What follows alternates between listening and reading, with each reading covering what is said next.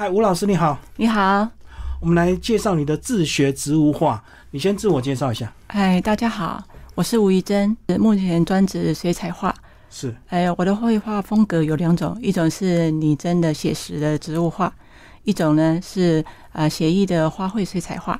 嘿，我曾经在台中科博馆植物园、艺术廊道，还有台北植物园，以及在桃园啊前前后后的有过办过六次的画展。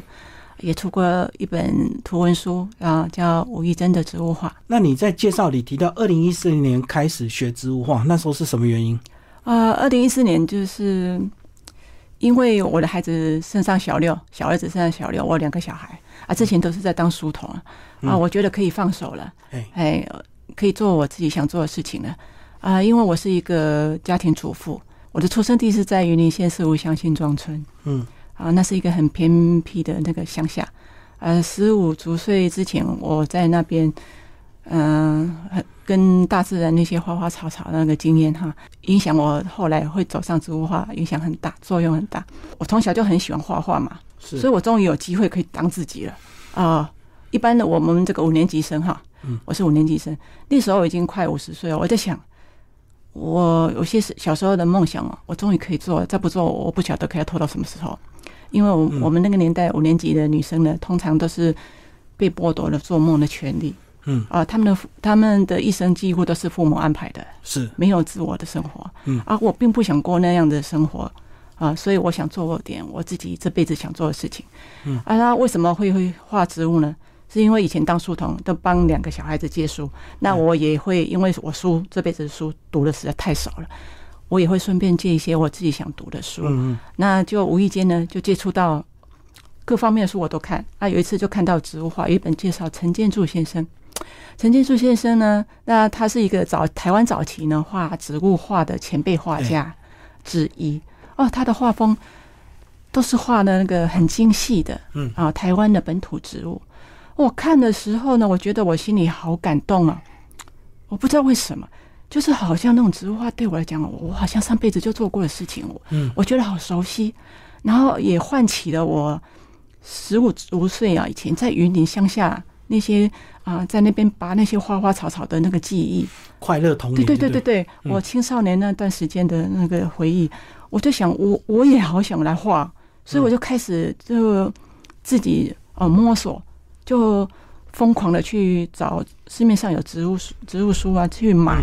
啊，去二手书书店去找书啊，去图书馆到处借，就是自学。因为那个时候呢，画植物画，说实在，我也不知道要去哪里学，是好像也没有人在画植物画。那画了，后来画了不久，有一段时间了，才知道说台中科博馆好像有一个植植物绘图的研习营跟那个比赛。但是我是两个小孩子的妈妈，我实在没有办法说就跑去台中这样学，所以我只能自己。摸索自己学，嗯，好，我就没有办法这样，我就是慢慢来，因为我种我家里种很多花，我很喜欢花，所以我就从家里的花开始画起，嗯，就是画不像，那就再画，再去采，反复一直画，画到像为止，嗯，啊，画不出来就没关系，继续画，一直不停画，我一定画十几个小时，哎，所以那时候我很疯狂的，就是很投入的去做这件事情。可你都没有想要画其他主题吗？啊，有，以前也会。呃，当小姐的时候，我我下班之后我会画素描，就是画一些那个电影明星啊，比如说奥黛丽·赫本啊，以前我们那个年代的那个一些对对一些明星啊，哦，就是自己在那在房间里面画素描，我画了好几百张啊。或许就是因为这个傻功夫，哎，都没有目的的，就纯粹喜欢画画。哦，所以对对对对，对，就是那个基本功是这样练出来。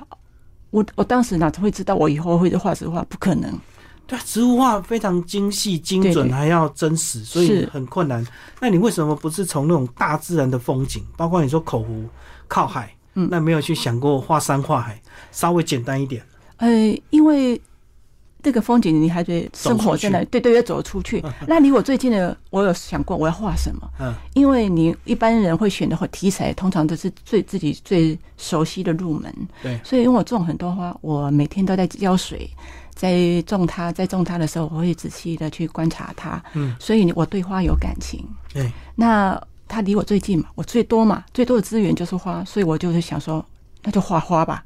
嗯，哎，就是这样，就一头栽进去，就开始画植物了。所以你就是一路在自己苦练，是自己练习这样子，一直摸索。对对。那你大概画了几年，他突然惊觉自己，哎，好像有点样子了，就是就是等于年轻到后来结婚后，我只要有空的时候陪孩子读书啊，他们读他们书，我我不能做什么嘛，所以我在这旁边这么涂鸦。嗯嗯。这个那个功夫有有一点点的基础，啊，然后我会慢慢的就自己在那边画画，按日积月累的，我有一些画稿，你一定会越画越好嘛，因为你会改进，会进步，对，所以哦，你每天都在画植物，久日子久了，同样的事情重复做、反复做，一定会熟能生巧，嗯，哎，所以我发现我画我可以越画越快，而且越画越精准，我就累积了信心，嗯，对，那我就开始。开始画了，嗯，哎，那一开始小孩怎么看你这个举动？疯狂的 每天画画，他们觉得我 我我妈妈很疯狂，已经很痴迷了。还是有人有小孩会跟我抱怨说：“妈妈，你好像看植物比较多，看我们比较少。”是，嗯，那后来是怎么样画到自己这个家里的这个花画不满足，就要走出去找，对不对？是，因为有些品种不一定会种得到。对，一一开始从家里的花园自己种的花开始画，然后后后来是慢慢的走到学校校园，嗯，每个学校国小、国中，我附近的我都徒步走路去，还有乡间小路，哎，啊，田埂上每一条路那个小马路、小路我都去，就是人员越少的地方呢，它的植物越丰富，嗯，啊，越没有人为破坏，哦，那个是我最喜欢的，甚至是那个公墓我都去，对。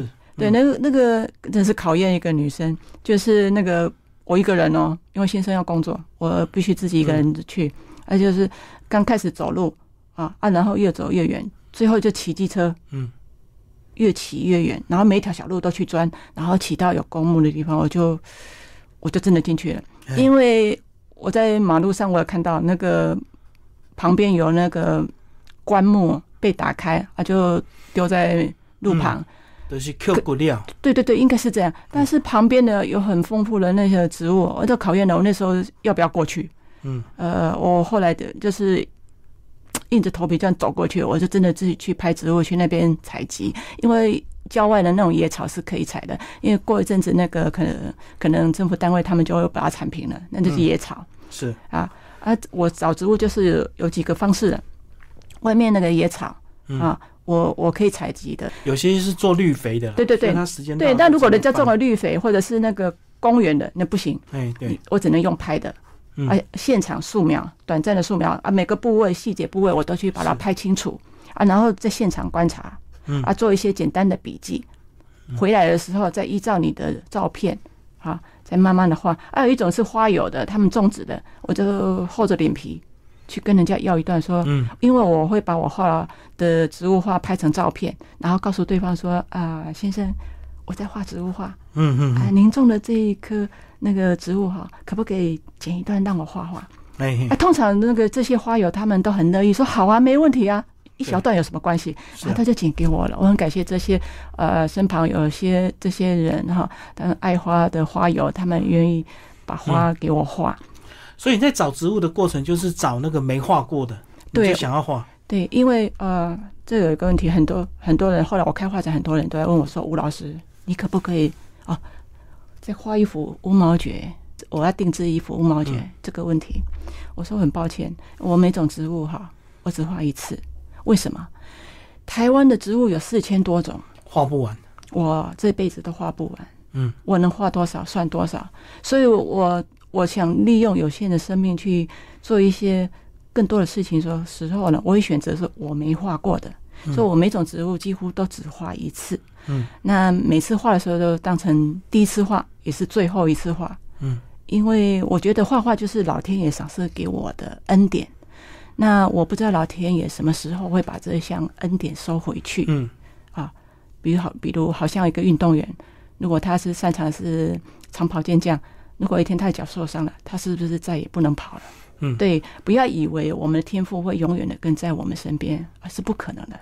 所以我只能尽人事，尽我的能力去做这件事情。所以我植物的尽可能只画一次啊，要用心啊，有全力、很专注的去把它完成，这样。嗯，所以你画画的方法就是看照片搭配实物观察，能有活体植株是最好的。哦，啊没有，就是说如果没有办法要不到了哈，像有些有一些在郊外比较郊区那种，是国外的一些植物啊，那对稀有植物或者什么，那只能拍照，你细部特写，然后观察，然后做记录。回来再再画画好的时候，你对，就看很很多你拍的照片角度，对，然后你知道它的生长状况了，哈，那你再把呃，就等于纸上插花那个意思去构图这样画，但是你必须也要去读书，读它的资料，避免画错，你画错等于白费了嘛。嗯，所以为了避免刚开始会很多错误的时候，所以要重来，重来。嗯，所以他避免画过，你只要错错过几次，就变得很谨慎了。嗯。所以不用怕失败，失败是让人为自己更好。所以你画画本来一开始就是想要挑战它的真实嘛，就是画的很像这样子嘛。啊，一开始是兴趣，我很喜欢啊。我在想说前辈为什么可以画的这么好？嗯，好啊。还有一个日本的那个插画家叫熊本千家木，他也画的非常好，嗯，就非常让我震撼啊。我觉得这个世界上居然有人可以画的这么好，像陈建柱先生哈。他十四岁进入那个台北帝国大学，也就是现在台大的前身。嗯，他从十四岁到画到六十四岁往生，他这辈子一生哈，就只画了两千多张。嗯，哈，嗯，这是让人很感动的事情。有这个世界上有人哈，在未来台湾，他记录了这些植物啊，本土植物，啊，他只是在画画而已。那我来这个世界上，我我要做什么？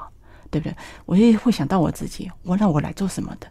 嗯，我是想说，呃，我也可以啊，就是有为者亦若是啦，永远不要去小看自己。嗯啊，虽然我只是一个家家庭主妇，当初我什么都不会，就是慢慢来，因为植物绘图哈，这个实在太专门了。对，这如果没有人带进门，实在很难去学。但是因为我我太崇拜这些前辈画家，对，所以我我我我也发下了这个愿望，就是说我希望有有朝一日。我也可以像他们一样，就算不能没有办法像他们厉害，但至少我持续的话，我总会有一点点成绩吧。嗯，就算后来没有人发现我，我想我到现在还是会傻傻的画着。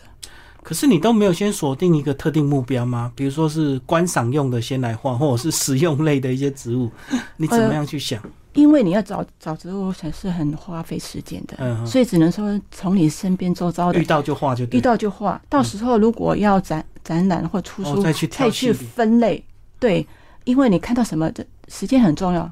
那个时候已经快五十岁了，你想想看，一个快五十岁的大神能画多久？所以你有时间焦虑感就对。对，我会有时间焦虑感，到现在也是。嗯，因为我我包括那个协议画，还有那个植物画。嗯，我两堆的一大堆的那个画稿，到现在我还完成不到一半呢。我会，我会有时间焦虑感。嗯，然后视力越来越不好，你可能会越来越坐不住。嗯，哦，这个是我们没没有办法控制的。我会老化，哈，嗯，我的视力越越来越不好，这是一定的。所以后来我就会调整心态，我就尽力啊，一一切就交给老天爷，就尽力而为哈。对对对。所以你画画就两个大方向，一个是拟真的，一个是写意的。对，是。就是我们后面这两个，对对，那我们就先从实体来介绍一下。呃，我们的这个蕨类是就是泥真的吗？哎，对，你首先要经过很仔细的观察，你去必须要观观察它的生长，好像它是重生啊，你不要符合它的生长，然后那个叶形，你每个部分都要去观察。嗯，好，它那个那个叶片呐，好毛毛多长，是细毛还是疏毛？嗯，啊。它的那个旋转方向是怎么旋转的啊？它的密度，还有它的嫩枝跟嫩芽跟那个呃橙枝跟那个老老枝条枯掉的有什么差别？还有你不要小看这个枯叶哦，枯叶，这地这是它的那个地上的枯叶，不是我随便的画，我是这里用拿塑胶袋哈，把那个它原本那个那个。叶子全部扫进塑胶袋，回到家来倒到桌上，一片一片画上去的，就恢复它本来的生长环境，就对，对，完全符合它那个。我不是自己想象的，想象是画不出来的。所以你必须靠到有实际实物，要去看它，去观察。你看那个那个上面的脉纹，嗯，一笔一笔你要靠近你的水彩，控制水分，还有你的力道，不能粗犷。所以我觉得你画这个泥真的主题好像在自我折磨啊，你在折磨自己。哦，对对对，所以你说我怎么可能再画第二幅？没有心思在那个，对对对，太痛苦了。对对，那很痛苦，那等于是把它当成一种修行啊。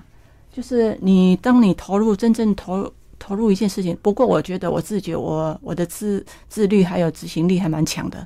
我认真做一件事情的时候呢，我是很认真的想把这件事情做好。不过画到现在应该让小孩。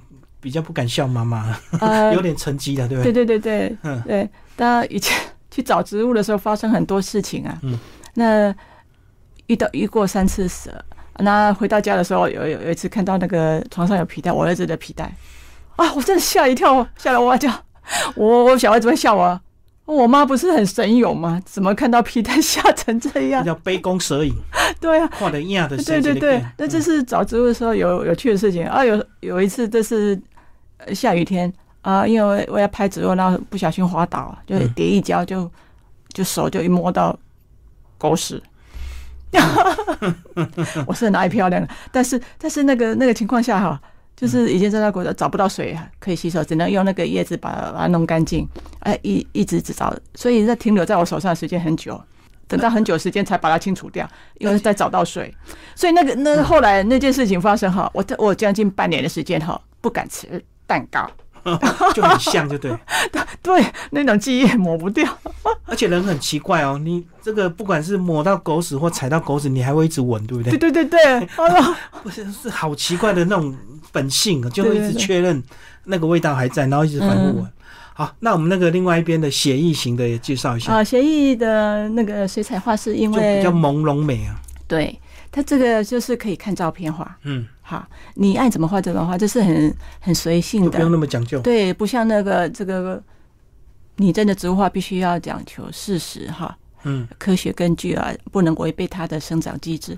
呃，写意画就是很随意的啊，每个画家的画风不一样，嘿。啊，当然你要去研究你自己要怎么画了啊，我就是可以看照片。啊，也是自己那自己研究自己苦学，等于要再苦一次。因为你想想看，有那个控制水分，它这个是两种画风完全相反。对，一个很随意，一个很对，它是它这个是干笔画法，哎，这个是水的流动。这边的写意画法是水的流动，你必须必须借由那个大量水这样渲染的效果，在水还没有干掉之前，必须赶快整理或者是啊加笔哈。你要考虑是拿用色系，要赶快画，就是感觉自己每天在处理八七水在。那你怎么样决定什么心情画什么样的方式的画？两种都画，就是如果我画，现在有一个好处就是，如果你真植物画画累了，他是坐着画的，我是坐着画的，嗯，啊，就是人整个人都要去在那边一坐就好几个小时。但是现在这个年龄增长，可能就坐不了那么久，画累了我就站起来，嗯，站起来就是画写意的哦，哎，这是等于说我多找了一个管道，可以让自己这样转换哈，就不会那么累。哎，那同样还是在持续创作啦。只要身体还可以，我就会一直画。可这样一天应该画不了一幅吧？要很多天吧？写意画可以哦，写意画本很快。哎，它很快。那那个你真植物画的，以前以前比较刚开始的时候，一头风的时候，不包含画素描了，因为素描我你我之前就是因为有记忆发现，你你出去找植物可能只找单单找一一种嘛，就找很多。对，我就拿着水桶，对。有郊外的就捡起来先泡在水里，你不可能一开始我真的只画画找一种植物，啊，后来话我发现太浪费生命了。嗯，你看我想快五十，那我这样不行。我说一次，如果你既然是采野草，那你就只要采几种，回来一一罐作业画素描的时候赶快画起来。啊，你之前储存的一些资料不是都有吗？把它存起来，等到你要画它的时候，下雨天，比如说下雨天不能出去，你就把照片调出来，或者是。因为要画它，你再去找一下找一下那植物回来，嗯，那你这下子就有活体植株，又有之前拍的照片，然后你做的素描，还有简单的记录，是不是可以就可以画了？就可以上色，你就可以这啊，绝对不能凭空，凭空你就会画的不像。嗯，有资料越齐全，你的画就会越逼真。可是你这么疯狂的投入，你会不会晚上睡觉还梦到植物啊？有有一阵子会会还梦到被狗追，就是你生活中的那些趣事。哎，当时不觉得辛苦，因为很疯狂嘛。嗯。一人分很疯狂的时候，通常不会去想象那些乐在其中，对，会乐在其中。嘿，哎，好，那你现场呢也带了你这个绘画的三个步骤，来给我们看一下，从素描的原稿，对不对？一直到慢慢的上色。这个是蕈菇类啊，这就是素描。刚开始大家可以看到，就是那个我笔触非常轻，就是你在画画的时候呢，那个笔触自己看得到就好，因为你最后上水彩的时候最好盖过它啊。如果显露出来也无所谓啊。通常我我画的那个笔触，因为颜色很淡。它就会盖过去，看不到，所以自己看得到就好，不要画的很重，因为很重。初学者在画的时候，你又画不好的时候，把涂涂擦擦，但是很累啊！不用不要以为我是画了初稿，然后就再去腾另外一张了。哦，不是，我是一贯作业，我就从此这张就是我的初稿，继续画下。对，继续画下去。一般我据我所知，有人是画个初稿，然后再用摹写的方式在第第二张。对对对，所以他永远他的初稿都留着。我没有，我没有初稿，我是这一张画到底就完成了。现在这是上色，这是台湾白芨，啊，它是一种台湾的原生原生兰哈兰花，啊，它这个是半成品，啊，就是你看我上面都写的很多密密麻麻。如果这个植物需要很多。注记的地方要特别注意的，我就会写的满满的。到画好的时候就把它擦掉。哦，有点像小抄一样。对，这样你才不会画错。嗯嗯，而这避免让自己忘记啊啊！因为我我可能它开花期过了，你画不了它，你想明年再画嘛。嗯。所以你避免忘记，你把它写了，明年再拿出来。嗯。哎，你就看它上面的，它会唤醒我的记忆。而且我之前我我仔细观察它，说我不容易忘记，我还可以调出照片哈。我背后都会写几年几月在什么地点，这是什么花。所以我很容易找到资料。这个是已经是成品的，这三色锦。嗯，哎，对，这就是靠自己要纸上插画，你要可想它的构图，啊，就是很仔细的画。这是炮仗花，过年马上要到了。对对对，很喜气吧？这很喜气吧？啊，我连那个花边上那个金黄色的花我都画出来了。那你有去铜锣的炮仗花隧道？哎呦呦呦，我也常常去那边拍照。这个是在新屋那边跟一个朋友要的。啊，他他还让我拿出梯子让我去他们家的那个 画架上去拍啊，他折了一段给我，它非常脆弱。哦，一不小心一折就断了，嗯，所以我都把它泡在那个糖水里面啊，哦，泡在水里面它不容易枯掉啊，赶快画素描，嗯，因为很多画画植物画就是抢时间。哦，没错，对，所以画到最后，有时候我跟一家人全部去外面旅游的时候呢。你就会发现我有一个人啊，全部人都在看影片，只有我一个人坐在角落，在在旅馆画，赶着画素描哦，要不赶快画出来啊！这个是小番茄，嗯，好，它你看它有芒，好，它果实它的叶子，那嫩叶哈，成叶跟那个老叶有什么不同？它很特别，你看它叶形，它不是左右对称，那个叶子还歪一边，你能观察到吗？就是你要仔细去观察它的生长，啊啊，它的面向，它面向你的。把它反折过来，嫩叶啊，它的质感啊，颜色，你看我连枯叶都把它画出来，嗯，啊，是因为它是最最忠实它的原始模样。很多人问我说：“老师，你画那么多植物，说你不会去花市买花，那最快啦，而且好漂亮啊。”很抱歉，对我来说哈，那花市里面的那个花呢，每一朵都是林志玲，太，你懂我意思吗？太完美了，就不够真实。对，所以。我我会希望是外面的野花野草更真实。对对对，那我因为我是专门画植物，所以任何花草树木我都画，我不会专挑说啊花比较好看的，或者是外面卖的花卖相比较好的花。哦，其实我都会忠实的记录。对我来说，每种植物都是很珍贵的，我连草都画。我会走上植物画，后来是因为找到，嗯，呃，去有一次找植物去那个。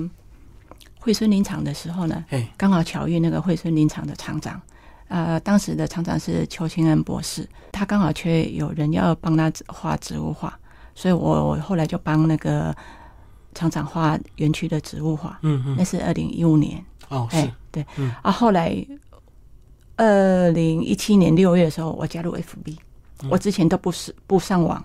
也不划手机，我坚持使用智障型手机，因为我这样我才不会划手机，专心的，对，专心画画。后来因为开同学会，才有了智慧型手机，然后也加入 FB，那那后来就认识了那个台中科博馆的研究员呢，王秋美博士。嗯啊，他发现了我，这是一个转折，是啊啊，然后我就在那个台中科博馆的植物园。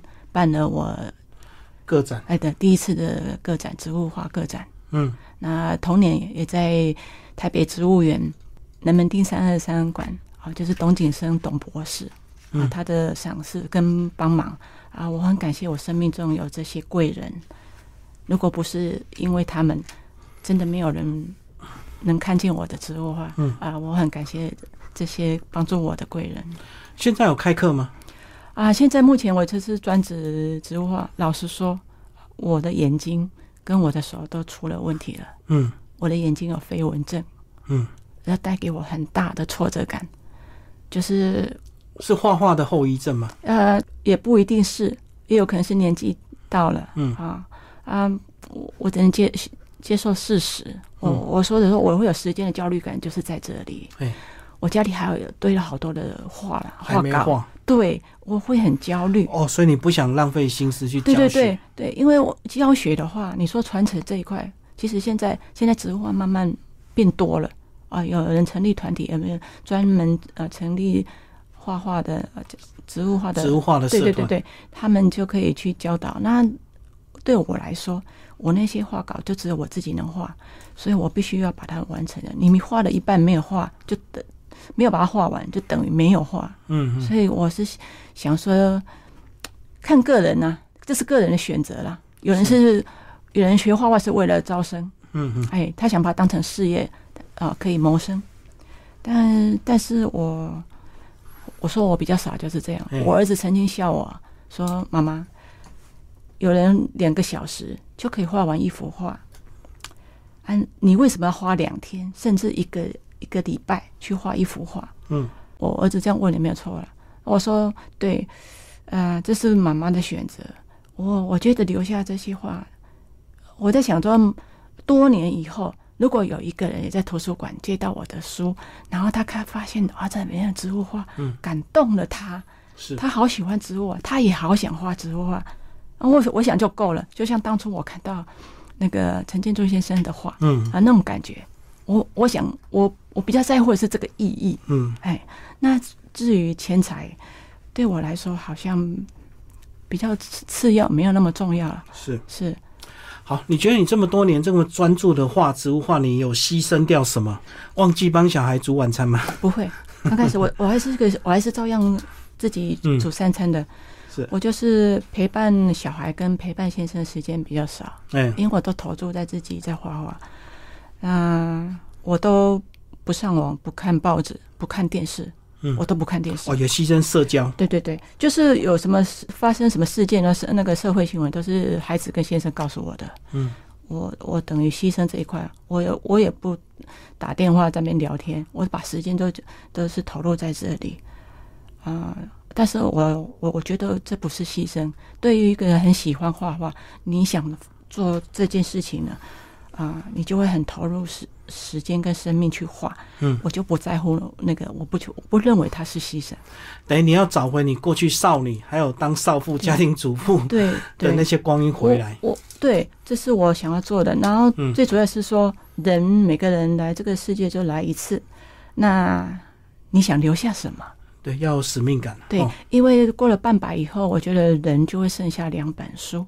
一本就是自己，一本就是大自然。嗯，你一定会返璞归真啊，回到大自然啊，回到你最初的，没有什么欲望啊，你就是想要为自己做做点什么事，可以留留下来，嗯，那种感觉。所以年轻的时候呢，那很多你我们大家都许过很多愿望嘛。对。那那半百以后呢，会重新洗牌。嗯。年轻时候你认为很重要。现在已经不重要了，是。是那个排序哈会重新排序，你你可能就放弃那些了，哎，你会有一些经，当然也经过一些领悟了，因为之前就是呃亲人生病嘛，对，哎，这是一个转折点。啊，很多事情加在一起，还好我很喜欢我的那个绘本画家就是黄坤模先生，嗯。啊德珍。啊，他们都是像那个黄坤某，他四十五岁就心肌梗塞走了，他也是画他为台湾画很多的。那个生态绘画啊，画建筑啊，嗯，菇类啊，啊，蕨类啊，啊啊，那德珍是画那个古典仕女图，嗯，下面他倒是他们都很早，唉，就是很早逝去的那个年轻生命，我觉得很可惜。嗯嗯，所以我就想说，我能画的时候尽量画。对对对对，你是个刺激哦。对，毕竟有些人，你你知道，这是世界上有人哈，就是画一个圆的，始终画不好。嗯，那既然我们可以有一点点的小小的天分可以画，那我们就尽力的画。是，嗯，好，谢谢吴老师为我们介绍你的植物画，谢谢。啊，不客气，也谢谢金明的邀请，让我有这个机会可以介绍自己。嗯，谢谢。